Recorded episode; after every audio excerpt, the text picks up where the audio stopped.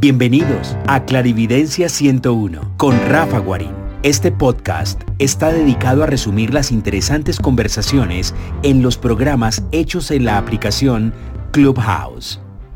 Disfrútenlo. Eh, a, todos, eh, entonces les doy ya las buenas noches. Hoy eh, el tema que les quería compartir son los tocones, que es el lenguaje eh, que digamos que que, le, que yo le decía con, mis grupos cuando, cuando era muy joven. Y el tocón, eh, hablo es de la mano, de tocar, de esta persona que tiene en su fisionomía eh, la capacidad de a través del tacto comenzar a sentir, comenzar a leer las, digamos, los imprinting o las cosas que tiene ese objeto. Eh, ah, para eso, eh, digamos que mm, el tema, eh, ah, digamos, no digo claro, porque en la psicometría hay muchos términos que se apuntan a la psicometría, que es como la medida de, de la cabeza, por decirlo algo, porque a uno siempre que va a postular en un trabajo, le hacen análisis para identificar nuestra personalidad. Entonces, eh, yo por eso siempre para no confundir a, la gente les decía los tocones. Pero como ya estoy dando pasos un poquito más, eh, más serios, más contundentes en la información, pues sería más un psicometrista. Ese sería el, tema eh, de la persona que puede leer, eh, digamos, o tener una medida de la mente del objeto. Y mm, digamos que una de las primeras cosas que quiero comenzar a compartirles es las características de la persona que tiene como herramienta de percepción el tocar, el leer los objetos, el leer fotografías, eh, la psicometría. Entonces, nos vamos a apartar de la psicometría, digamos, laboral, de la psicometría eh, conductual, de comenzar a evaluarnos nuestro comportamiento, evaluarnos nuestras características de desempeño y nos vamos a ir un poquito por la psicometría de la capacidad de percepción extrasensorial.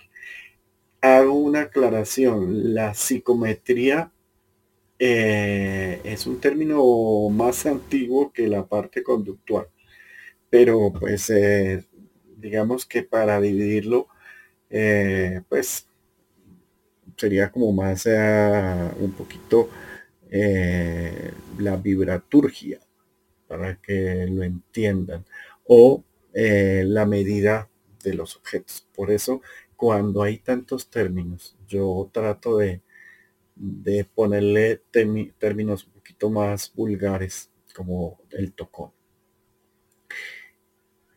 ¿Cuáles son las características, digamos, de, de, de esta acción? La característica de la acción es que todos los objetos se pueden irradiar con la energía de una persona.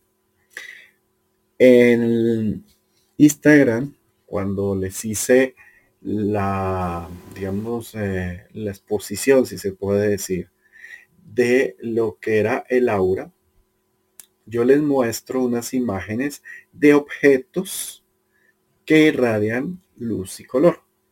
O sea que no solo eh, las personas tienen esa aura, esa energía, sino eh, las plantas, los animales y los objetos, depende de quién los utilice o de quién los irradie, van a adaptar eh, un poco ese calor, ese olor o esas características que uno le puede imprimir a un objeto y además la impresión de la energía propia de los eventos que pasan cuando uno tenía puesto ese elemento o tenía cerco ese elemento. La psicometría hay que eh, dividirla, digamos, en tres partes para que le entiendan, que una es eh, la visual con contacto, o sea, coger un objeto, mirarlo y a través de una fotografía eh, tener una impresión. En la India eh, hay unos maestros que son lectores de caras, por ejemplo. Ellos con tu fotografía dicen cuál es tu destino, cuál es tu personalidad, cuáles son tus características, cuáles son tus eh, tareas y son gente pues muy eh, reverenciada entre tantas porque ellos hacen la lectura de una imagen, de una foto. Las otras personas necesitan eh, tener un, objeto con las manos, porque tiene que ver mucho con el chakra que está localizado en las manos. Por eso los tocones o los psicométricos tienen eh, ciertas características físicas, entre esas unas manos como con almohadillitas un poquito más eh, mullidas, tanto alrededor de la palma como en, los dedos, a lo largo de los dedos. Y suelen tener manos un poquito más gruesas, un poquito más, eh, el lenguaje colombiano serían popochas, no sé, popochas como gorditas, como, como fuertes ongas. Y mm, vendría eh, la persona que a través de las tres partes de la percepción extrasensorial eh, acuérdense que sería la empática a través del plexo solar, eh, la pineal a través de, digamos, de, la cabezota y la micelial a través de nuestra corpórea. Hay, hay que tener en cuenta que siempre la relación tiene que tener contacto con algo. Mm, no es esa persona que puede sentir en la energía sin tocarla dentro de un espacio. No, aquí es la persona que toca, es la persona que absorbe y a veces da eh, energía a través de la mano. ¿Qué pasa? Eh, como sabemos que esas tres partes eh, básicas de la percepción también se aplican a los psicométricos, a los psicometristas. hay personas que pueden hacer una medida eh, tocando un objeto, pero lo sienten, sienten eh, el calor, sienten angustia y lo sienten no tanto en, la boca del estómago, sino en la parte cardíaca. Esa es una primera variable que hay que entender y es que eh, los que somos psicométricos eh, sentimos cuando tocamos algo eh, un poquito como en el estómago y el corazón cuando somos empáticos en esa primera, en, esa primera parte. O sea, es como que tocamos el objeto y nos da o náuseas o nos da sensación de repulsión o nos da un frío que se nos mete por la, por la mano, por los huesos y va subiendo por todos los brazos. Y una cosa que, que tiene el psicometro eh, psicometrista o el, digamos, tocón, es la persona que siente que se contamina muy fácil cuando toca cosas o cuando tiene cosas en contacto con su piel o su cuerpo. Eh, eso también hace a, la ropa, a las prendas de vestir. Mm, esa sensación, al ser un poquito visceral, eh, hace que la persona que sea un psicometrista suele ser un poquito reservado y un poquito con, con mañas, con toxo, con compulsividades, no sé cómo decirlo. Y una de esas es que siente que se contamina con cualquier cosa. Sea, que, que si toca algo, si toca a alguien, cuando ya le hacemos una pequeña variación a sanadores. Parte de un buen psicometrista de ser un medio vampiro, medio vampi, y eh, debe ser medio sanador porque tiene bidireccionalidad en sus lecturas. O sea, el sanador puede absorber la energía y después la devuelve. El psicometrista solo absorbe la energía y la interpreta. ¿Vale?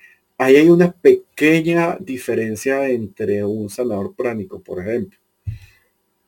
En esta parte eh, empática, en esta parte, digamos, del, del cuerpo. Ahora, esta persona, esas características hace que sea una persona que, como les digo, que tenga ciertos toques. Y una de esas que yo la tengo y, la verdad es una de las que eh, siempre me gusta y es mm, que nos encante la limpieza y nos encante lavarnos las manos eh, frecuentemente. O sea, que vivamos eh, sintiendo la necesidad de tocar agua, de lavarnos las manos, sobre todo para los sanadores es importantísimo, porque nos sentimos que nos queda una, digamos, un calor o un frío dentro de la mano cuando, cuando, cuando los tocamos. Eh, solemos ser personas, digamos, que nos gusta el aire libre, que nos gusta respirar, que nos gustan los espacios, como digo, amplios, sencillos, eh, eh, iluminados. Eh, nos gusta siempre tener cosas, preferiblemente las de contacto primario, que es la ropa que sea nuevas, que sean propias o, o, en el caso de alguien que nos, nos tenga buena empatía, nos caiga bien. Por ejemplo, si eh, yo voy y a mí me gusta a veces dormirme en el lado de mi esposa, por ejemplo. O eh, a veces eh, me han regalado ropa, pero me han regalado ropa gente que, yo aprecio mucho y que su energía no me hace cortocircuito. obviamente, hablando de cortocircuito, en las descargas de estática iónica, ese pequeños rayos que, que hace uno con las manos se aumentan se aumentan y eso también es parte de síntomas o de vampi o de, o de sanador. Y ese tener como esa, esa capacidad estática un poquito alta. Para evitar eso hay que obviamente mejorar los zapatos para que sean conductores de electricidad. Eh, pues tratar de descargar esa estática que no es buena y una buena hidratación. Eh, eh, el, piso, el, digamos, el piso de, las personas no suelen, nos, nos gusta que sean tibios. Hay una cosa que les digo personalmente, pero todavía, o sea, lo podría dar como una corroboración propia, pero no he encontrado alguien que, tenga mucha experiencia en la psicometría y me diga que es. Y es que las personas que tenemos psicometría tenemos los pies calientes. es como que ah, tenemos eh, un poco las manos tibias o, frías tibias, eh, pero no heladas. Y eh, los pies no son helados, sino son tibios o calientes. Esa es una otra de las características fisiológicas que he visto en, las personas que eh, pueden leer eh, las cosas que tocan. Las cosas y o las personas que tocan. Pero aquí vamos a hablar más de la parte de personas. Ahora, viene el segundo fue el segundo punto después de, de, digamos, del psicometrista que lee entre, entre corazón, y por eso se le puede dar mucha angustia y estómago, y por eso siente náuseas y ganas de, vomitar. Eh, que es el que ya lo maneja a nivel mental y ya cuando toca un objeto entra a tener una imagen en su cabeza. Ahí hay una pequeña diferencia con el empático y eh, el plineal. Y es que el que es empático automáticamente toca algo, ya está teniendo una lectura. O sea, es, es, es cruel, o sea, es duro, porque hasta cuando uno va a un restaurante y le dan unos cubiertos de metal y uno toca los cubiertos de metal, uno le da una sensación de, de, malestar, de guacale en las manos, y le toca a uno coger contra un material natural.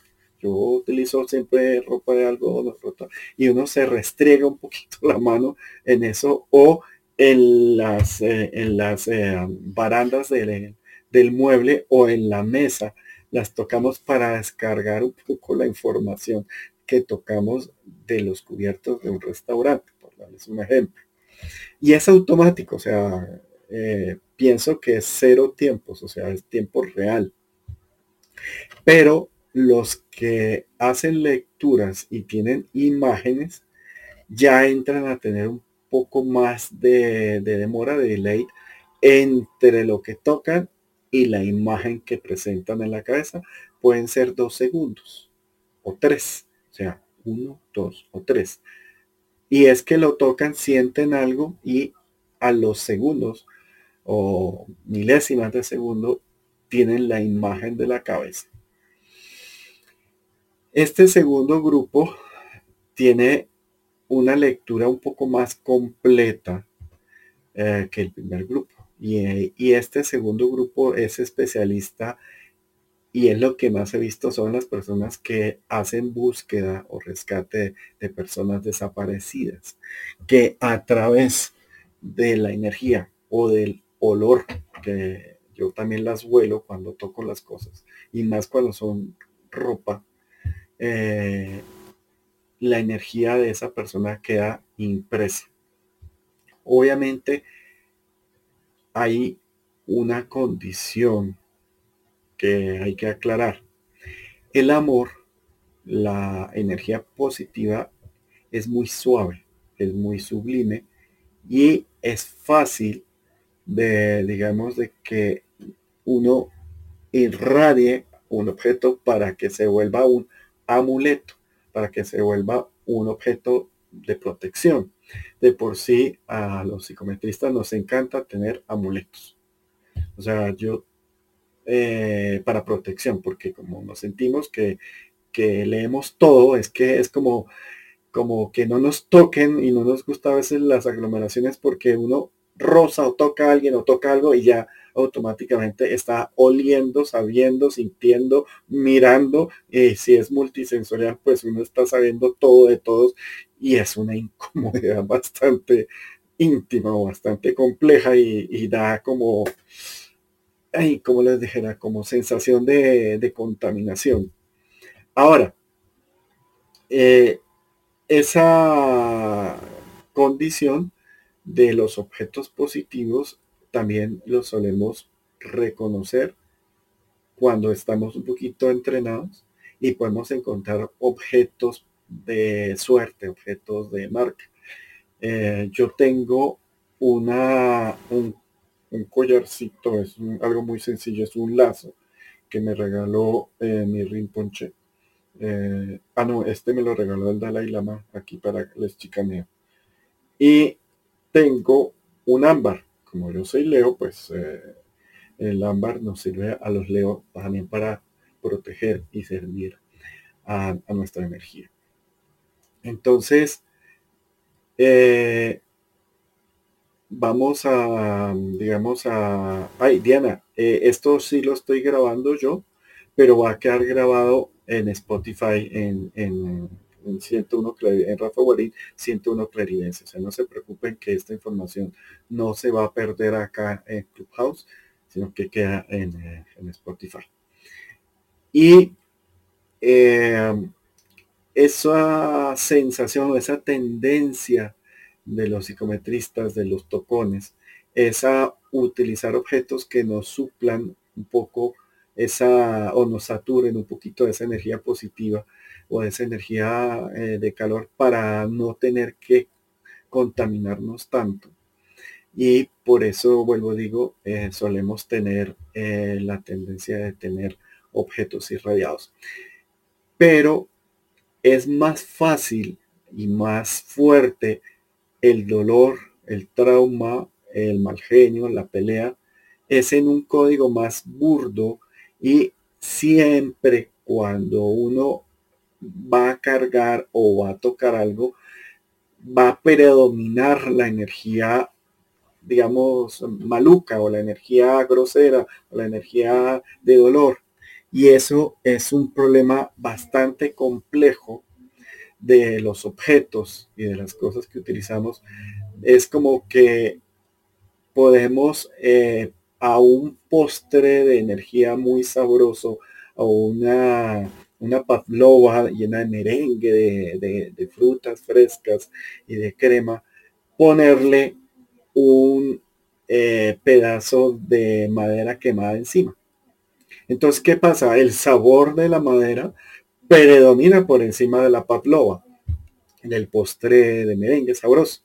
Entonces, ¿qué pasa? Eso le pasa también con la energía eh, que irradia el ser humano y que imprime en los espacios. Y por eso es que A se recomienda hacer limpiezas energéticas. B, los que somos eh, tox de, la limpieza o de, de la limpieza energética, vivimos limpiando nuestros espacios casi que todos los días o día por medio o mínimo una vez a la semana. Eh, por aquello que si nosotros mismos inclusive tenemos una furia y cogemos un objeto y lo tocamos y ese objeto lo llevamos cargando con paz, amor y prosperidad y lo tocamos, pues le ponemos una capa de, mierda, de, radiación bastante maluca. Y eh, toca limpiarla que se puede capa por capa. Y esa es otra de las cosas que tienen los objetos. Los objetos eh, cuando son nuevos, digamos que eh, están prístinos y uno puede ir grabando como, como un, arco iris o un postre de mil hojas, eh, una wafer del centro hacia afuera. Entonces pueda que tenga buena energía en un momento, pero después venga algo brutal o algo doloroso y después algo bueno, después algo bueno, después algo intermedio. Y cuando un psicometrista va a leer, pues va a leer lo doloroso y lo brutal. Y por eso generalmente la gente que son psicometristas suelen ser un poquito eh, prevenidos, un poquito rayados en el tema de que como es tan predominante la energía brusca, pues eh, es muy fácil encontrar esa energía y no eh, eh, es fácil encontrar un lugar completamente limpio. ¿Cuáles son los lugares que son aptos y para los que tienen estas herramientas y les están cayendo todos los síntomas? Es el aire, el aire en movimiento, o sea, en un bosque, o sea, eh, la circulación del aire mm, genera una limpieza, la luz también genera una limpieza, el agua también genera una limpieza. Entonces, hay que saber que podemos hacer nada más una limpieza de aire eh, con la famosa eh, salvia blanca o con un eh, podemos abrir las ventanas. Yo cuando diseño mis, mis casas, mis proyectos, trato de que tengan cierta iluminación, incluso desde, desde lo cenital, para que vaya limpiando automáticamente el interior de la casa. Como hay solsticio, hay equinoccio y el sol se mueve eh, siempre en distintas partes al año, es como que la luz permee en una área de la casa y, y mes por mes vaya limpiando una área de la casa y asimismo un área de la persona. Entonces, eso es feng shui de por sí. Y eh, acá, en esas características, podemos, eh, digamos, entender que por eso los que leen o son tocones o son, eh, eh, digamos, psicometristas o vibraturgios, pueden mm, o tienen la necesidad de limpiar su espacio, de limpiar, limpiar, limpiar, y uno los detecta cuando están limpiándose las manos, cuando se las limpian. Es bueno cuando ya hacen la progresión de, digamos, de tocones a sanadores, porque así mismo como ellos sienten, ellos pueden transferir eh, energía tosca de un centro, un chakra 1, 2 o 3 a un chakra 5, 6 o 7. Entonces, siempre eh, para los sanadores, acuérdense, hay que pasar del corazón para abajo, eh, pues uno puede ser medianamente limpio, pero pasar de los primeros y del 5 para arriba de los chakras siempre hay que limpiarse energéticamente. En lo mínimo, mínimo cuando están en urgencias es restregar la mano en un tierra, en una pared, en un objeto o soplarla con la boca. Eso es lo mínimo para que se le quite parte de esa energía. Yo, yo siempre he sido muy, uh, muy tocón, muy psicometrista. Mm, eso tiene una condición eh, y es que sentimos en, nuestra espalda y sentimos a veces en nuestro cuerpo especie de rasquiña o de, o de, o de corrientazos por todo nuestro cuerpo, inclusive por nuestras manos, manos y espalda. O sea, en brazos no nos damos cuenta, pero también tenemos bastante flujo eléctrico por ahí. Pero es como que se condensara en la espalda. Y les digo, yo en eso parezco un gato siempre me encanta rascarme la espalda, restregarme contra, con la espalda.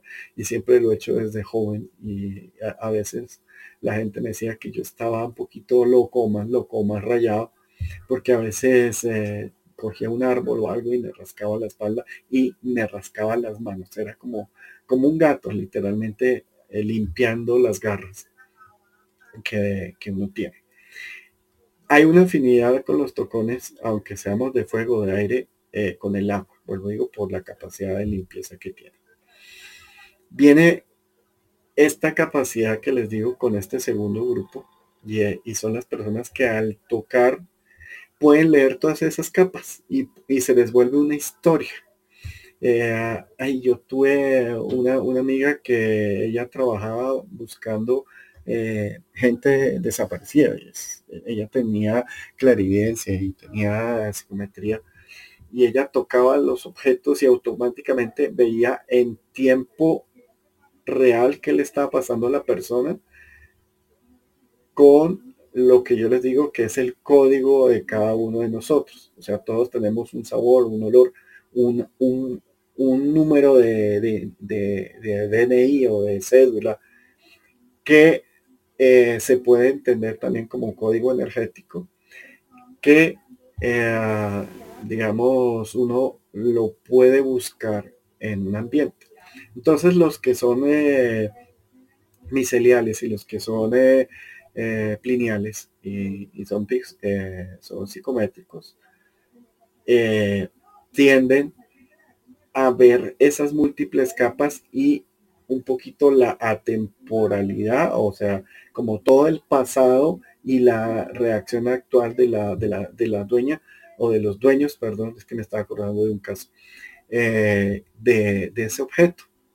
Entonces, es importante, si ustedes lo huelen, y hay gente que lo saborea aún más, eh, pues pasa, no es muy común, pero a veces eh, podemos eh, también sentir el olor de las cosas, las voces y los videos de lo que está impreso dentro de ese objeto. Conectamos con el código de la persona que más marcó ese objeto, porque a veces son varias personas.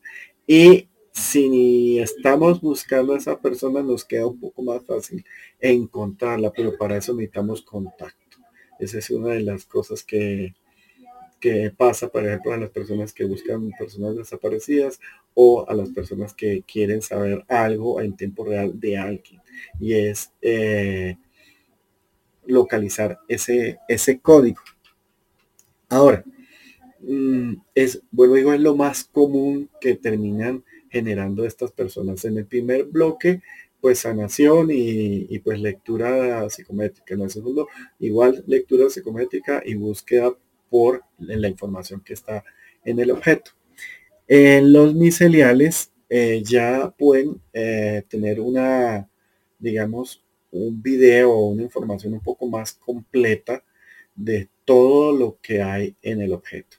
Pero cómo se siente, o sea, yo ya les expliqué en la parte empática cómo se siente y eh, quiero aclarar cómo se siente en la parte lineal. Entonces, ustedes tocan el objeto. Los objetos mm, se pueden sentir en frío helado y profundo, así sea madera o así sea un objeto de, digamos, de, de temperatura del material tibio. Y sentimos que se nos mete por los huesos, o sea, no por la piel, sino como por los huesos, ese frío helado nos da un escosor tremendo, nos vibra la espalda y, los hombros y nos demoramos uno, dos, pongámoslo largo, o sea, pueden ser dos o tres segundos y se nos viene una primera imagen. Seguimos amasando el objeto, tocándolo y se nos viene otro, otro video y después otro video. Y entre más tocamos el objeto, lo soltamos, lo tocamos, porque nos satura bastante, eh, vamos teniendo una lectura más profunda del objeto. ¿Qué quiere decir eso? Que lo vamos a darle la lectura de último dueño en tiempo presente y ahí nos vamos yendo, como decir, a, los archivos acásicos o a los archivos eh, de pasado de ese objeto. Mm, incluso teniendo eh, novelones o, o medio películas en la cabeza. Sobra decir que cuando se toca el objeto, hay unos segundos, esos segundos en silencio. O sea, por ejemplo, voy a hacer ruido, o sea, yo cojo algo y ya automáticamente tengo eh, la imagen. ¿Qué pasa? Con el que es empático toca y ya automáticamente está sintiendo, o sea, es como si tocara corriente, electricidad.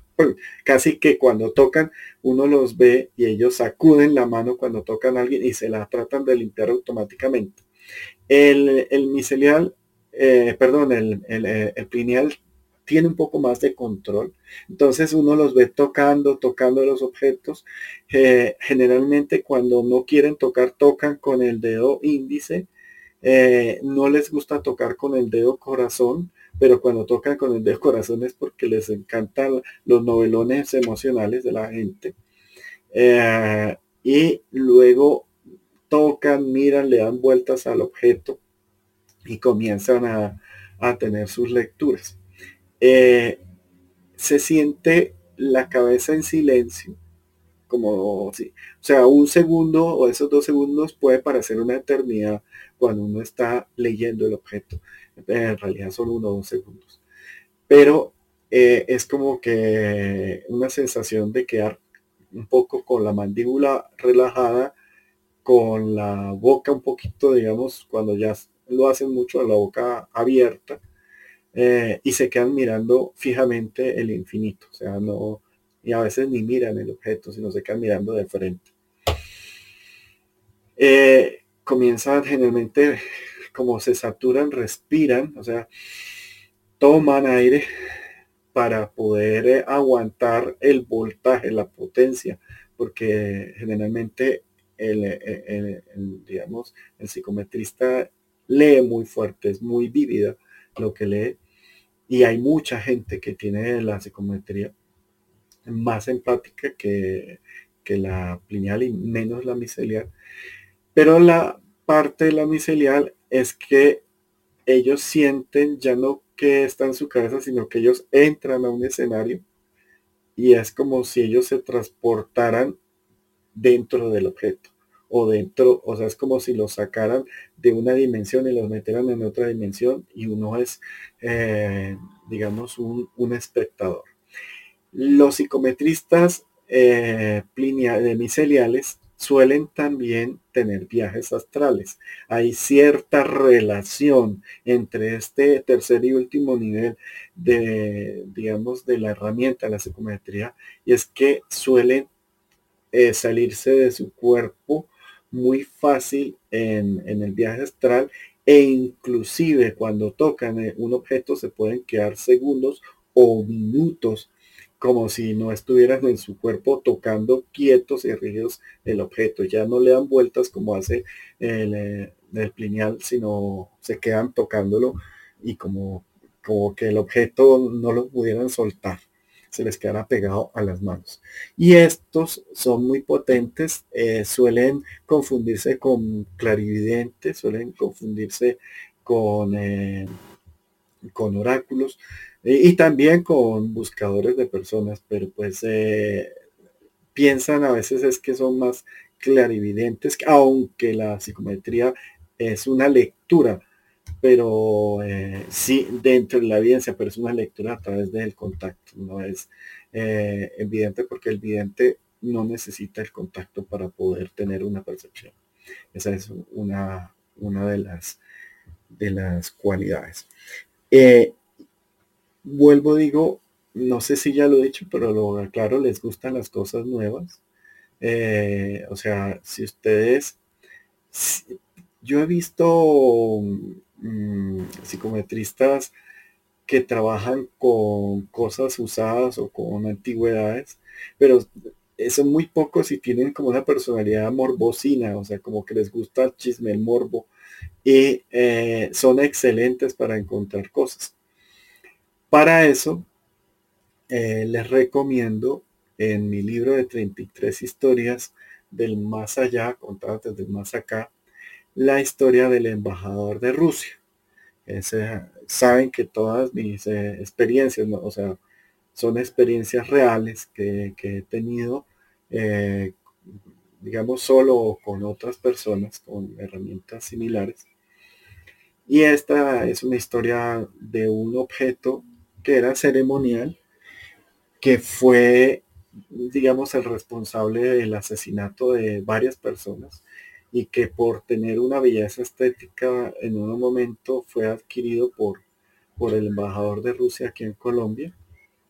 Y eh, a través de un amigo pues se desarrolló toda la, toda la historia y, ahí explico un poquito más eh, digamos la vida o la experiencia de un objeto maldito o, programado muy feo y eh, de lo que es una psicometría y las personas cuando un objeto es tan marcado así no tengan muchas herramientas de, psicometría, que sea una herramienta, digamos, alterna y alterna que tengan en poca potencia, eh, pueden llegar a sentir esta contaminación de, estos elementos fuertes. Entonces ahí les recomiendo eh, en el libro eh, de 33 historias, la historia del embajador. Es una historia que, que viví cuando estaba terminando la universidad. Y es una historia bastante, bastante importante para mí. Y sé que entenderían muchas cosas. Ahora, dentro de, esta parte de la psicometría, mm, me tomé el tiempo para explicarles un poquito las pequeñas sutilezas entre estas tres eh, formas de, percibir, eh, de, tocar, de la parte de la fisionomía, de los toques, de, de la limpieza, incluso de la timidez, que no les gusta saturarse mucho. O sea, yo soy un tipo sociable, pero no aguantaba, por ejemplo, una discoteca eh, o un lugar muy saturado, no me lo aguantaba. Eh, y me tocó comenzar a controlar, a controlar. Eh, porque la, la persona que tiene herramienta de psicometría es difícil que pueda cerrar su herramienta.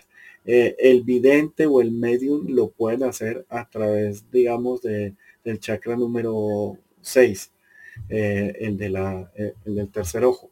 Pero mm, los que tenemos esta herramienta, les digo que nos toca es aprender a andar. Una de las cosas que yo hago, por dar un ejemplo, es que hay ciertas cosas, eso es algo un poquito mío, pero para que lo entiendan, que tengo guantes de esos de, hacer aseo, pero de los, de los industriales que son muy gruesos de caucho. Y así hay ciertas cosas que toco, meto en el guante, que son nuevos, obviamente, hay cosas que toco para no hacerle lectura. Eh, no quiero darles ejemplos, pero eh, a veces eh, es un poquito complejo. O sea, no digo sí, un poquito torturante. Entonces, ya es saber uno cómo camina, cómo toca los objetos, o sea, tocarlo con los dedos, no agarrarlos. Y eh, ¿para qué es útil o para qué me ha sido útil eh, la herramienta de la psicometría? Para muchas cosas, o sea, la verdad es una herramienta que si uno eh, utiliza bien, puede ser fácil. Por ejemplo, para comprar una casa o un coche, lo voy exclusivamente a un coche. Eh, si no va a comprar un coche de segunda, sabe que no le puede limpiar las energías, pero cuando uno va a tocar un, coche, un carro, como decimos aquí en Colombia, eh, a veces ese carro eh, tuvo accidentes o tuvo pues dueños de dudosa reputación y eso le puede uno irradiar esa energía y cuando uno toca eh, esa energía, pues uno sabe si el carro está sano o no, o sea, si tiene buena procedencia. Lo mismo una casa, un, objeto, una joya. Eh, a veces, cuando, por ejemplo, las joyas se funden, eh, el oro, la, plata, digamos, los metales preciosos, cuando se funden, pierden parte de esa energía. O sea, incluso si no es una energía muy densa, al oro que generalmente se funde y recicla para hacer anillos, pues ahí ya se pierde la información de, del anterior dueño. Eh, cuando se derrite el oro se vuelve rojo vivo o, se, eh, se, purifica y vuelve y se, y se derrite, se pierde esa información.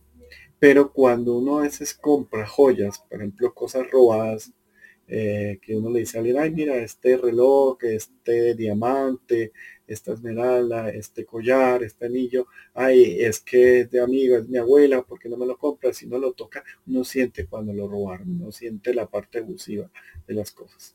Eh, cuando uno se pone ropa de alguien que no es de uno, pues también se siente muy incómodo la moraleja son eh, las, las pistas de bolos, eh, que muchas veces uno no tiene sus compras habituales zapatos para, jugar bolos y tiene que alquilar bolos, perdón, son zapatos para el bolos o patines de hielo o de rueditas que a veces y nos cuesta tremendo. Y a mí que tengo los pies como una algo muy un punto muy sensible, demasiado sensible. Eh, no nos soportamos ponernos en los zapatos o los zapatos de alguien más. Eh, eso no es tan crónico en un psicometrista, pero he visto que tienen esa misma cosa, que no, no nos soportamos eh, eso, o sea, nos sentimos contaminados.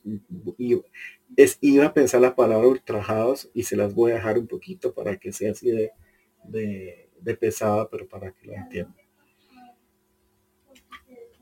Entonces, la lectura de eso nos puede dar la búsqueda de objetos, de personas, saber si es un objeto de legal, de buena procedencia, eh, también tenemos cierta cualidad para saber dónde está el lujo, porque los objetos que son hechos con, con experticia, con amor, pues se siente, entonces uno no necesita saber de marcas o algo, sino toca.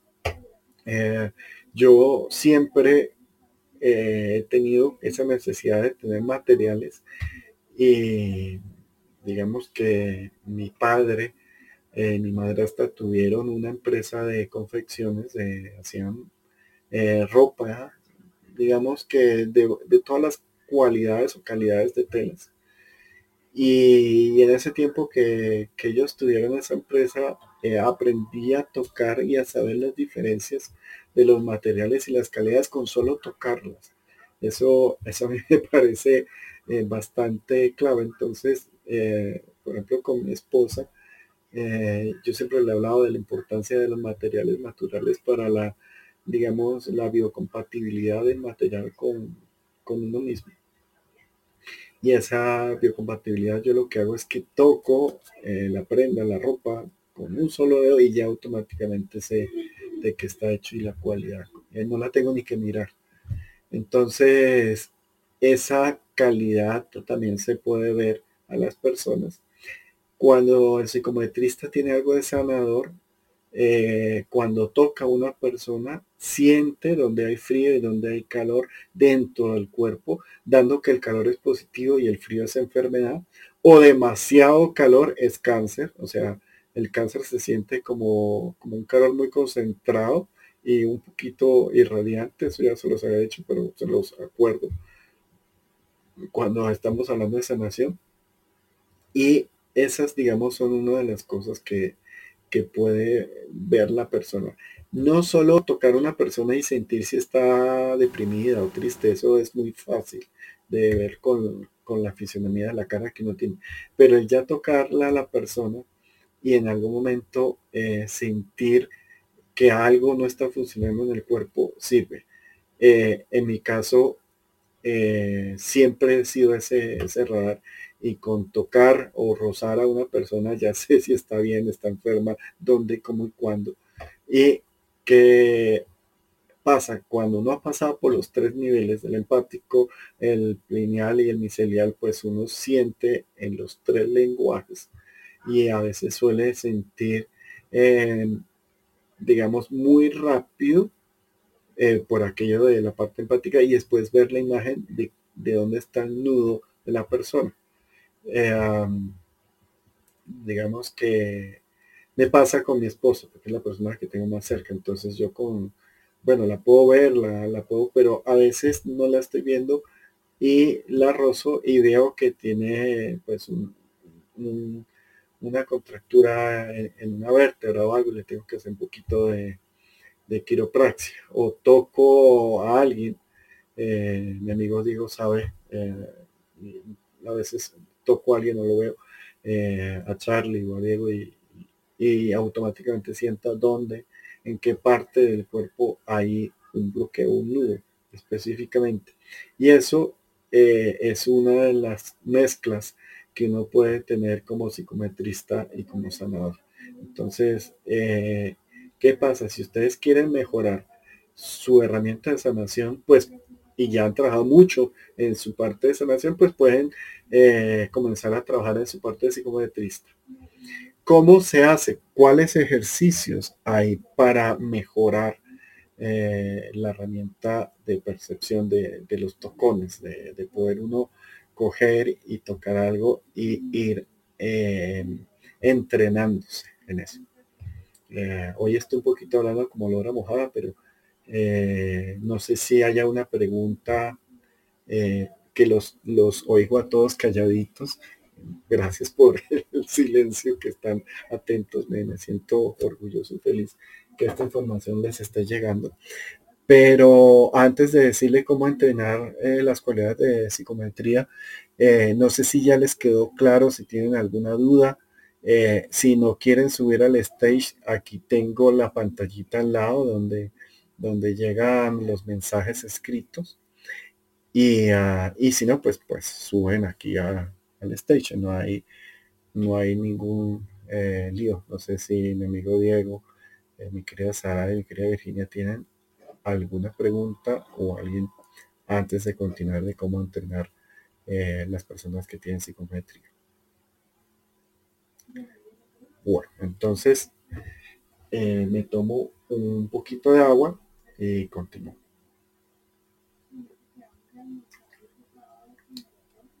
Ah, pues Viviana, escríbelas o sube y, háblalas. ¿Sabes qué es lo bueno de que subas y, nos hagas las preguntas. Es que muchas veces a mí se me olvida contar cosas y eh, pues la ventaja es que le respondes preguntas a las personas que todavía no se han acordado. Mi querida Viviana, ¿cómo vas? ¿Qué hay de nuevo? Hola Rafa, ¿cómo estás? Todo muy bien. Yo sé que tú tienes esta herramienta pulpita, corazón. Sí, es horrible. Es horrible, pues ya que he venido siguiendo tus alas, gracias a esto he entendido muchísimas cosas que me pasan o me han pasado toda la vida. Y ahorita que estabas hablando de, ciertas cosas que pasan a, la gente que es tocona, como dices. No, pues. De ciertos tocs. Mira, ah, yo a veces eh, me veo, la gente se me ve y, y cuando estoy hablando con alguien o tocando o sanando a alguien y ve que y vean que me limpio la mano y que cojo la palma y me limpio como guacale, y a mí me, me da vergüenza, me toca explicar, no, es que estoy cogiendo tu energía y, la estoy limpiando porque automáticamente siento una, un, un, un, choque eléctrico en todo el cuerpo y, es una sensación contaminadora. Eh, por ejemplo, cuando eh, conocí a Andrés, que está en la sala, él después del tiempo me decía que él notó que a mí no me gustaba que me tocaran. Y yo pues no lo veía como normal y ahí, ahí cuando él me dijo eso quedé como pensando y en estos días he estado pensando y vi en esta sala y yo pues claro, a mí no me gusta porque me siento todo y por ejemplo eh, el viernes pasado no sé qué relación tenga, estuve visitando al papá de una amiga que está en proceso de muerte y lo fui a, pues, me fui a despedir y entré al cuarto de él y fue un choque porque no toqué, ah, esa, es mi ah, pregunta, yo no toqué a nadie porque esa fue la, fue mi reacción, pues toqué a la gente que la saludé alrededor y, y mucho gusto y cómo están y bueno, en fin. Pero eh, cuando entré a ese cuarto fue, fue una, o sea, todo lo que tú quieras hay ahí, todo. Entonces, ahí lo que estabas era escaneando o estabas teniendo una, digamos, una premonición, pero además, eh, cuando tocas tienes eh, la capacidad de ser tocona. Y a veces eso se puede confundir. Y una de las mejores cosas de trabajar o de desenredar es como que entenderlas independiente para poderlas eh, equilibrar o poderlas poner a trabajar en, en, control. ¿Ves, Viviana? Entonces, por eso les he estado dando así graneadito eh, una por una y esto todavía voy a decirles otras más en estos días. Eh, Rafa, lo último, bueno, yo no toqué nada ahí, salí, me tocó salirme del cuarto porque enseguida me empecé a marear y me dolió la cabeza. De ahí salí con mis amigas a comer algo eh, y esa noche yo me intoxiqué. A ninguna le pasó nada y yo fui la única que me intoxiqué y vomitaba, pero vomitaba era baba. Que eso también me, que eso me, me, eh, impactó. Sí, eh, gracias por acordarme de eso, pero también pasa. Eh, cuando uno toca esa acción como, como necesitamos agua para limpiar, casi que nos queremos escupir las manos.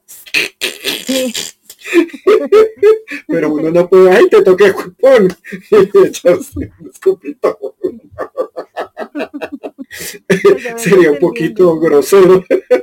Entonces, ¿qué pasa? Uno tiene que correr al baño y lavarse las manos y uno dice, oh, estoy loco, tengo un TOC, tengo unas manías. Y no es que automáticamente uno hace la lectura psicométrica y cuando es empática, por eso te digo, es que es, no hay es en tiempo real, no hay medio milésima de segundo en que uno no siente. Entonces, por eso los psicométricos como que viviéramos eh, eh, protegiéndonos eh, el, cuerpo y las manos cual momia egipcia para no tocar nada porque si lo tocamos automáticamente leemos todo. Y además si somos escáneres como pretendo entender, eh, tú me dijiste que también sientes sin contacto, pues uno dice, fue madre, pues me encierro en una jaula de cristal para que no me afecte tanto. La ventaja del el escáner es que uno puede cerrar la percepción del escáner. El problema de, la psicometría es que uno no la puede cerrar.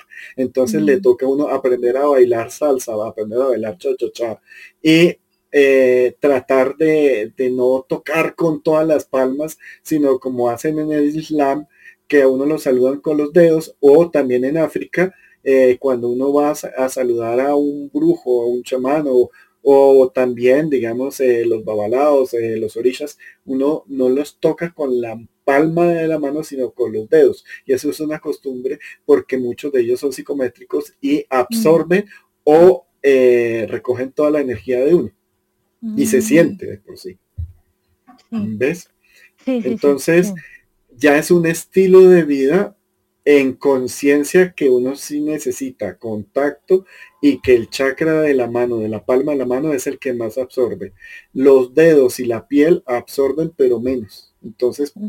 eh, es uno como tratar o en su defecto eh, soplarse las manos cuando uno no tiene o andar como persona neurótica pero en vez de llevar alcohol pues uno lleva un, un frasquito con agua eh, yo tengo antibacterial en todas las carteras. sí, sí, yo sé que eso es típico de psicoso, eh, de tocón. Eh, mm. tener tener el alcohol ahorita como están de buenas todos se juntan. Mi hermana una de mis hermanas ella ya es compulsiva o sea ella ya de tanto lavarse las manos las tiene resecas ah, ah, bueno Rafa seguiré entonces oyendo y cualquier pregunta vuelvo y, subo. Eso, perfecto, perfecto, bien. Muchas gracias. Vale, gracias, adiós.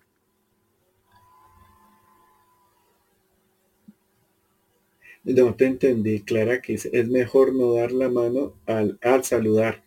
Primero, sí, eh, o uno eh, saludar y después de una forma muy decente quitarse la energía. O eh, les digo, hay gente que tiene energía sabrosísima, eso sí, eh, he encontrado gente muy linda y tocarla no es problema.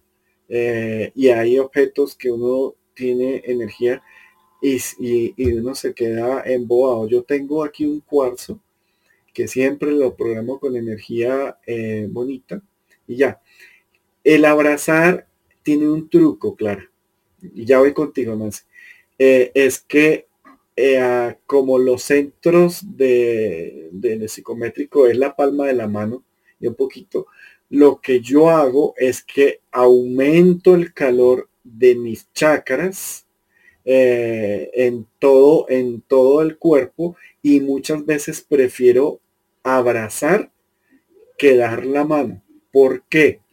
Porque al aumentar, eh, digamos, la velocidad de los chakras, eh, se vuelve un poquito una energía muy sutil que limpia o quema las contaminaciones de las personas y uno las recarga, pero no las lee o no las lee tanto. Entonces, yo lo que hago muchas veces es que abrazo a la persona y no, no la toco tanto con las palmas, sino la toco un poquito con los dedos, a menos que sería una persona que, que conozca o una persona que esté en buen ámbito, porque a veces hay personas que uno conoce y las toca y puede ser un ser querido o un pariente y igual la energía uno dice guácale, o sea, y es una sensación automática o en uno o dos segundos, o sea, es muy, muy rápido. Entonces, eh, a veces yo lo que hago es que abrazo a la persona para no tocarla. Eh, digamos que mi esencia no, mm, de, de, joven yo no abrazaba, pero aprendí que es un lenguaje muy bonito porque uno transmite o uno transmite cierto nivel de energía sin hacer lectura de la persona. Pero cuando uno ya da la mano o uno toca con las palmas de las manos, ya hay eh, una lectura, como que uno absorbe la energía de las personas. Por eso eh, el psicometrista a veces puede tener algo de vampi y absorber energía. Mi Nancy, querida, buenas noches, ¿cómo estás? Buenas noches, Rafa. Rafa, que muy interesante la charla. contigo siempre, siempre que vengo es porque aprendo cantidades. Tan divina, gracias por las flores, mi querida Nancy. y te quería preguntarte una cosa. Eh, yo, bueno, a mí, claro, eh, me encanta el tocar, me encanta tocar y, incluso que voy a los más a los museos a, a veces y, no me aguanto las ganas de tocar una escultura o cualquiera porque quiero sentir al artista. Sí.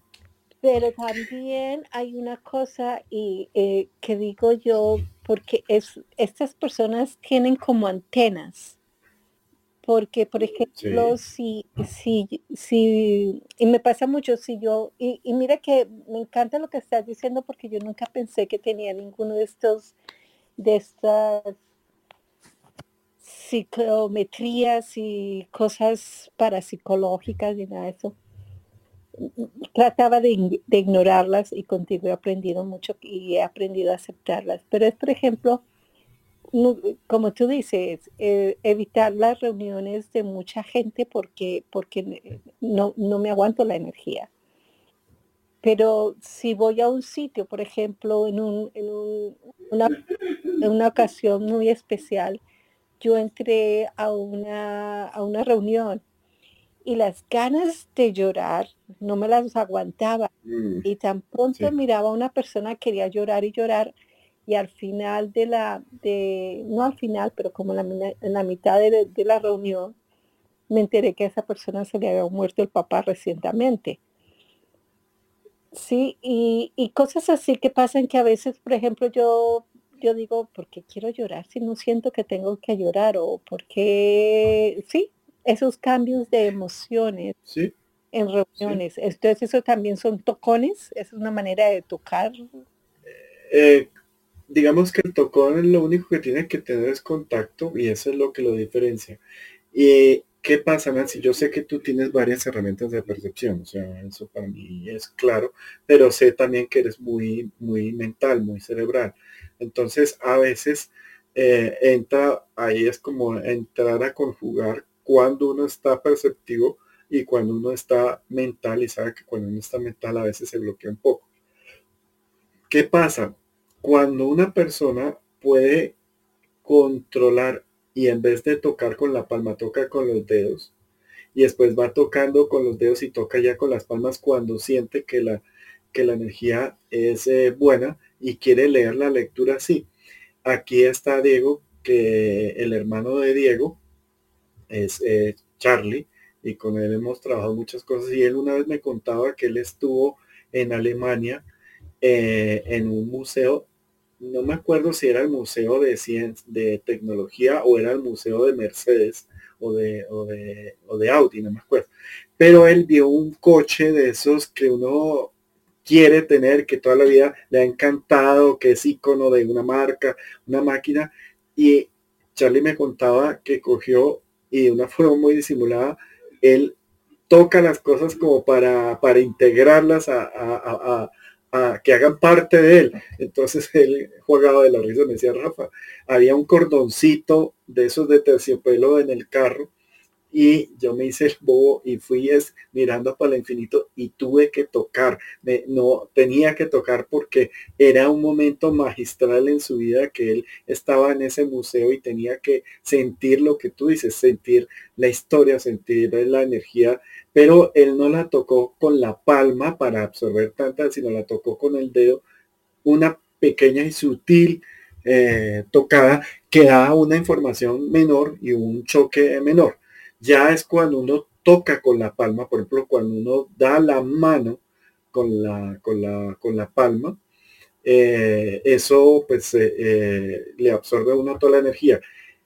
Yo en el medio de la construcción tengo que saludar y, digamos que por educación, porque es trabajo de machotes, de hombres rudos, fuertes y, y, y meros machos, pues eh, la, construcción, los maestros, los obreros, tenemos que cargar y ser fuertes y todo.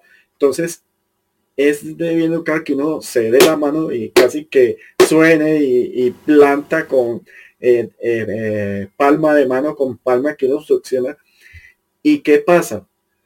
Yo lo hago y lo hago como en secreto eh, sobre todo cuando hago cierre de tejado, comité de obra, que yo tengo que ver con quién estoy trabajando, o sea, quiénes son las personas que me están construyendo.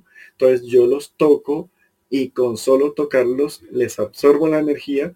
El problema es que me queda el calor de ellos ahí en la mano y es como que yo no puedo cerrar la mano y me toca disimuladamente eh, soplar o, o hacer o a veces ya me toca pasar la otra mano y absorbo la energía del uno y absorbo la energía del otro y después disimuladamente, después del protocolo, eh, lo que hago es que tengo que tomar, que tocar agua. Entonces, yo no tomo mucho licor, más bien poco, pero cuando uno en obra, uno no le dan vino, le dan cerveza.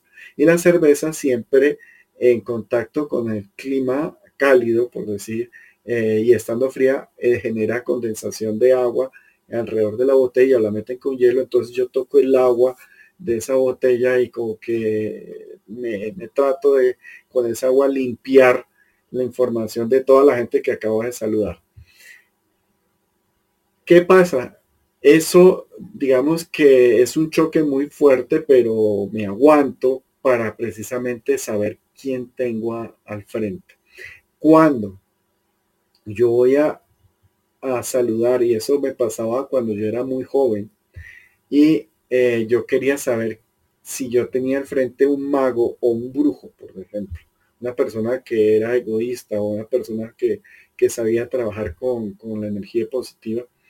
Eh, yo le daba la mano eh, así, pues, de forma un poquito hasta grosera, porque le daba con la palma abierta y casi todos se daban cuenta y, era, era grosero, era grosero eh, un poquito. Entonces, eh, quien se sacudía a ver a la otra persona porque, uy, este tan jovencito y tan, tan, tan tocón, tan, tan succionador de energía. Y después aprendí a hacer más eh, estas costumbres de ya, ya escanear de una forma muy sutil, muy sutil con quien casi que como sea un, rayito de luz o una, una un aire, un viento muy suave. Y ya con eso yo tengo para saber quién es. Si necesito corroborar eh, todo, pues cuál es la abuelita o cuál es el número de la tarjeta, pues ahí lo toco y ahí ya me entra información más fuerte. Pero automáticamente me tengo que limpiar la mano porque la sensación de contaminación es bastante, bastante intensa. No sé si me entendiste, mi querida Nancy. Sí, sí, gracias. Bueno, entonces, continuemos. Hoy mm, quiero darles la herramienta de cómo entrenar eh, esta herramienta. Precisamente les he dado perjuicios y les he dado beneficios de tener esta herramienta. Eh, pero todo tiene su pro y su contra. O sea, el ejemplo más fácil son los medios. O sea, los medios cuando entrenan y se, y se controlan, pueden tener ayuda a, muchas personas. Eh, cuando no lo hacen y quedan a su sin control, a su libre albedrío, pues eh, su herramienta les toma el control de su propia vida. Y para optimizarla eh, hay varios ejercicios. Uno de ellos, el que más me gusta, es coger arcilla, arcilla cruda, humectada, y resulta que como la mayoría de los, eh, digamos, de los psicometristas tienen como, como un huequito en la planta, pues hacer una bola, una esfera, eh, sea de, de arcilla o sea de, no sé, de tierra, inclusive de, hojas, eh, inclusive a los que somos eh, psicometristas o tocones nos encanta hacer emplastes de plantas porque absorbemos la energía de la planta a través de la palma, sobre todo las plantas que son muy limpias. hay, hay un truco, cuando uno toca un, animal siempre voltea y lo miran como que, ¿qué? O sea, como, uy, toque más pasito. cuando uno toca, por ejemplo, a una vaca o a un caballo o a un perro que no es propio, ni lo toca, eh, automáticamente ellos voltean a mirar y este, ¿por qué me está tocando así?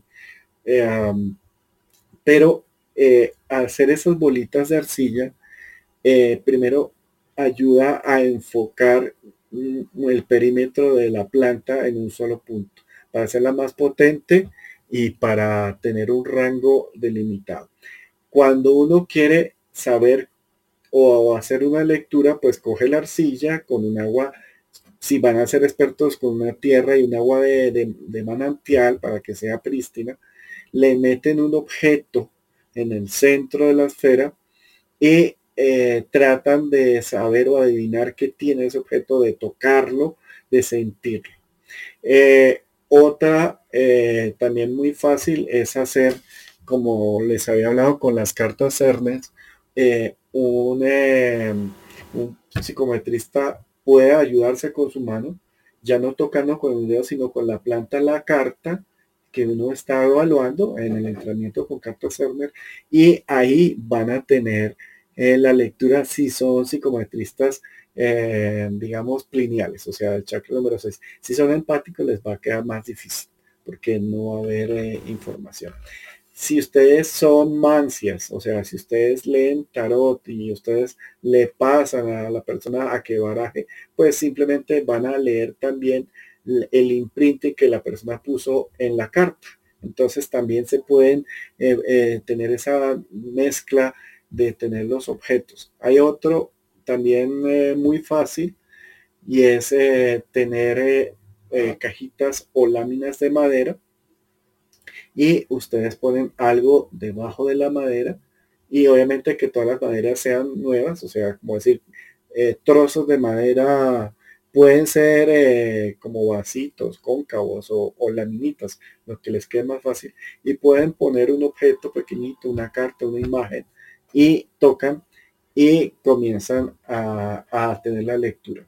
Otra cosa que ya necesitan la ayuda de, de alguien más es que comiencen a jugar, acuérdense que entre más divertido y más desinhibido como niños eh, se haga un entrenamiento más fácil es. Entonces, pídanle el favor a alguien que sea de confianza que les traigan dos o tres o cuatro o cinco, o sea, muchos objetos y eh, cojan y que la persona que les traiga sepa de quiénes son y un poquito qué historia tienen. Y ustedes pónganse a tratar de hacer la lectura de ese objeto y hacerlo recurrentemente, o sea, hacerlo eh, de una forma, digamos, divertida eh, para irle dando seguridad en lo que ustedes sienten y evitar que la cabeza les invente historias que no son y eso lo corroboran porque le piden el favor a la, persona que les está ayudando a que no les cuente nada hasta que usted no dé su interpretación del, del, del, objeto como tal. Eh, por ejemplo, a Dalai Lama, eh, él para reconocerlo, eh, le ponen ocho objetos. Esos ocho objetos, uno o dos eran de él en su vida pasada y los otros son objetos que, no son de, nadie. Y teniendo el niño dos años, o sea, siendo muy joven, los ponen a que reconozca o a que toque la energía y reconozca la energía que él imprimió en esos objetos en su vida pasada y los pueda tocar. Eso es un ejemplo de psicometría, eh, digamos, bastante normal. Entonces, eh, el ejercicio eh, digamos, de comenzar a manejar, por ejemplo, un péndulo metálico, tiene que ser metálico preferiblemente, y estos de cadena, hay un péndulo que es el universal, el universal es una pequeña esfera y tiene una puntica, como fuera, eh, no sé, un Ferrero Rocher, pero con una puntica, y a través de que ese péndulo toque un objeto desconocido o una foto desconocida, se pueda hacer la lectura, pero la cadena debe tocar preferiblemente la palma de la mano, viajar a través del corazón, o sea, casi que ustedes hacen como un nudito para que les toque la palma, el corazón, se pueden apoyar del índice y del gordito, y ahí ustedes van a tener una lectura de qué es lo que hay. Generalmente lo visto en radiestesia, en personas que buscan eh, huacas, que buscan tesoros, que buscan objetos, eh, que van en un lugar, eh, en, un, en, un, terreno, tienen el, el, el, péndulo, tocan, o sea, no lo hacen con distancia, sino que tienen que tocar y ahí pueden entrar a, a tener una lectura. Eh, Clara me hace una pregunta, eh, ¿por qué no se puede tocar a los maestros o a los gurús?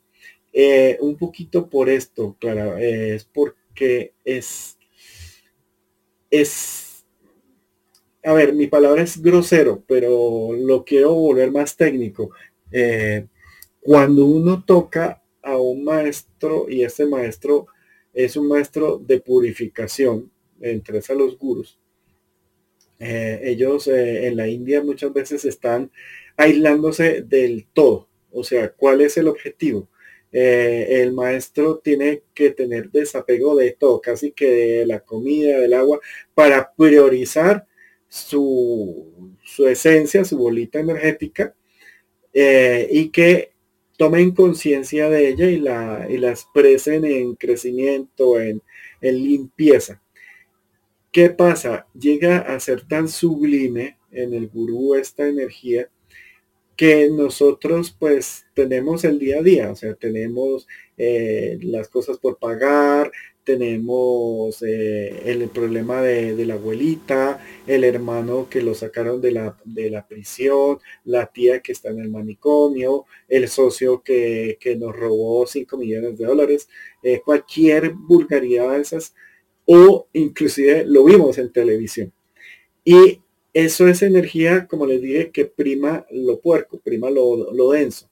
Y la energía sublime, uno se demora muchos años en cargarla, limpiarla, para que llegue un pendejo y lo toque uno lo contamine y uno hace guácale, me tengo que limpiar por horas para quitar eso.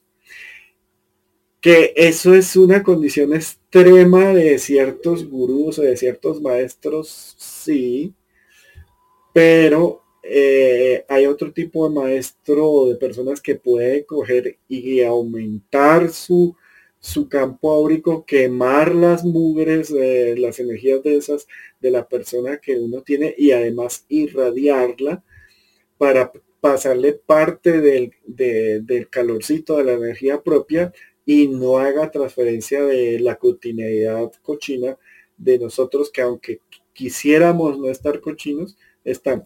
En ciertos maestros, lo que le hacen a uno, eh, y voy a decir algo un poquito machista, eh, y perdonen que lo digan porque yo no soy o creo que no tengo la machista, pero culturalmente me creo una cultura machista. En muchas culturas las mujeres no pueden tocar a los maestros, que porque tienen el periodo, que el periodo es eh, puerco, o que tienen X o Y. Son estupideces, en la verdad, pero está esa costumbre. Eh, pero eh, cuando uno va a visitar a, un gran maestro, le exigen a uno generar todo un acto de depuración, todo un acto de, de, limpieza. Entonces, se vuelve todo un proceso elegantísimo, elaborado, o sea que uno para ir a, visitar al maestro casi que tiene que estar pasado por cloro, pues, o sea, limpiecito. Eh, y mm, ahí es cuando uno puede tener acceso a la sabiduría. Eh, inclusive en eso a veces uno no puede tocar mucho al maestro, no lo dejan tocar. Eh, pero, ¿qué pasa? Mm, resulta que existe el cuerpo físico, existe el campo energético y, y un buen maestro, un loco maestro, puede armar un avatar para que la persona interactúe con el avatar y no lleguen a, su yo a contaminarlo, o eh, armar un huevo energético para proteger eh, esa parte energética a través del huevo, del, huevo físico. Eh, pero esas experiencias con estos maestros, la verdad valen la pena, Clara, son muy lindas. Cuando uno encuentra a alguien de verdad, verdad, que está así metiendo en en, agua depurada y en, en, alcohol su alma para desinfectarle, tenerles muy lindo. Incluso uno lo siente muy niños, muy infantiles, muy translúcidos y, es una sensación muy sabrosa. Entonces es, es, eh, eh, es, sabroso. Eh, ah, y depende también qué maestro, porque hay unos que se, las dan de maestros y, y están cochinongos. Eh, ah, bueno, tú dices que has tenido ya un maestro puro, pues eso es muy bonito, porque es como que uno se conecta de su parte, de su esencia a su esencia. Es como el namaste, o sea, te saludo a ti y no a tus, a tus cositas, o sea, sino al de adentro. Eso, exactamente. Eso. Eh, pero lo que les digo, eh, uno puede utilizar el truco del avatar o el truco de, ponerle un campo energético a la parte física y, así se puede interactuar con maestros. Eh, ¿Qué quiere decir eso? Me declara que hay maestros que son muy puros, pero que tienen una coracita y esa coracita se puede rozar, se puede contaminar y ellos van, la quitan, la limpian y después siguen, pero el que está adentro es alguien muy puro y, ese me parece que es una, mm, una postura un poquito más generosa porque el gurú que está en su proceso de aislamiento, mm, pues es un poquito egoísta porque se, se basa en él, solamente él y no comparte mucho. Y si comparte, comparte un poquitico. Y, a veces veo que ahí puede haber un poquito de miedo a, esa contaminación, a perder esa pureza. Y la verdad, eh, uno puede transformar mucha energía en pureza. Por ejemplo, y lo voy a hacer es, eh, voy a hacer cochinón como soy yo. Eh, la mierda se vuelve en abono, se vuelve en tierrita y la tierrita se vuelve en los nutrientes de la, de las plantas, las plantas dan flores y las flores tienen esencias sanadoras y tienen color y energía y cuando uno les toma una foto con la cámara Kirli, las flores son espectaculares, o sea, tienen una energía súper guau, sobre todo cuando están vivas. Entonces, y las frutas, ni, digamos, entonces esa energía uno puede transmutarla. Tenía un maestro eh, hindú, eh, dejémosla en parte gurú, eh, que él me decía, mire, mm, cojamos esta Coca-Cola cochina y contaminante y transmutémosla para que el azúcar y las sustancias no hagan mal. Y este man era un berraco, porque cogía, en ese tiempo yo tomaba Coca-Cola, ahorita tomo una vez cada dos meses por ahí, pero él cogía la Coca-Cola y la irradiaba y la Coca-Cola se volvía clarita, o sea, no quedaba completamente transparente, pero dejaba de ser tan oscura y se volvía un poquito más clara y él se, se zampaba su Coca-Cola, por decir. Hay, ah, hay unas tortas de, pan, de pan frito que se venden en la India, que son como, un platillo volador y a este man le encanta eso, por eso, o sea, en la India son muy puercos y cocinan con agua sucia y, las manos no se las limpian y eso es parte. Y él cogía estas, estas, eh, e, este chapati y cogían y lo, lo limpiaba, le, le, le la grasa, le transmitaba y cogía y le pasaba en un pedacito y a veces como eso tiene parte de canela y esencias, el pedazo que él comía sabía a flores, o sea, sabía a flores, o sea, era la capacidad de transmutación. Entonces, esa parte de esa enseñanza es muy importante para que uno también se goce cualquier momento, así sea un momento un poquito puerco, o sea, para estar en esta, en esta, mm, en esta dimensión, pues uno se tiene que puercar un poquito de energías cotidianas y parte del truco es que todos podemos y tenemos el derecho de transformarla, hacer magia en energía, en energía positiva para que ya entre a contacto de nosotros. Por eso el truco de aumentar la vibración de nuestra energía, abrazar a la persona, eh, pues eh, sirve para, para, no contaminarnos. Y eh, la palma, el problema es que justo la palma no se puede hacer eso, porque uno emite calor por ahí, pero se vuelve grosero porque en vez de uno de, de, tener una lectura comienza a quemar eh, la energía que uno tiene de la persona que está tocando o del objeto que no está tocando. Entonces, ese, ese truco es importante. Y bueno, creo que ya les di eh, un pequeño compilado de trucos de, de, que ustedes se reconozcan, de que conozcan estas áreas, que reconozcan eh, un poquito cómo hacer. Me encantaron las preguntas de todos, me encanta que pregunten, porque así hay cosas que no se me olviden. Eh, a veces em, yo quiero darle todo y yo tengo aquí un papelito, entonces anoto para ciertas cosas para que yo me acuerde y hay a veces hay cosas que, doy por hechas y resulta que puede ser un punto clave para la siguiente. Entonces, em, acuérdense que esta va a quedar eh, grabado en Spotify, en, Rafa Guarín 101 Clarividencia.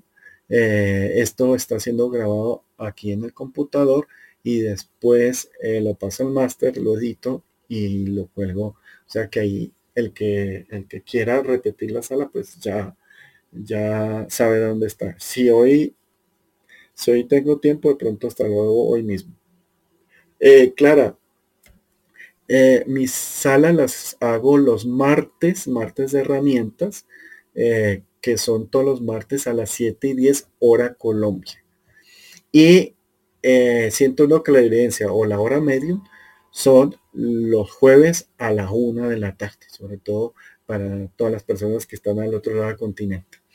Y esto queda, digamos, bueno, eh, ahorita me enteré que, no está quedando grabado acá, pero eh, si no, yo trato de grabarlos y los cuelgo ahí. Eh, Andrés Chacón me ha ayudado bastante en sacar los audios, grabarlos y ponerlos en Spotify, sobre todo para que queden ordenados. ¿Qué pasa? Ahí se pudo ordenar, gracias a Andrés, todo lo que es el taller de digamos, del duelo, y que yo sé que hay una persona acá que, tiene especial eh, trabajo en el duelo. Y eh, ahí está Elisa Calvazos que, eh, que nos hizo ese taller que fue largo y muy completo. Y está ya la, la, parte, digamos, de constelación familiar, que también Andrés lo ordenó. Entonces ahí está constelación 1, 2, 3 y está la parte que es amor. Primero la parte de explicación, la parte del amor, después la parte del dinero. No sé si es al revés, pero están ordenaditos.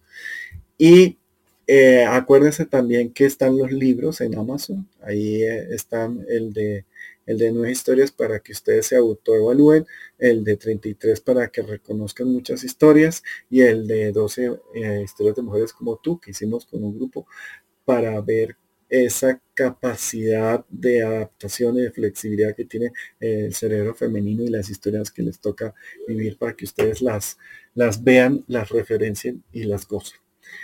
Eh, ah, y ya, esto digamos que es todo por hoy. Muchas gracias por la paciencia. Espero a todos.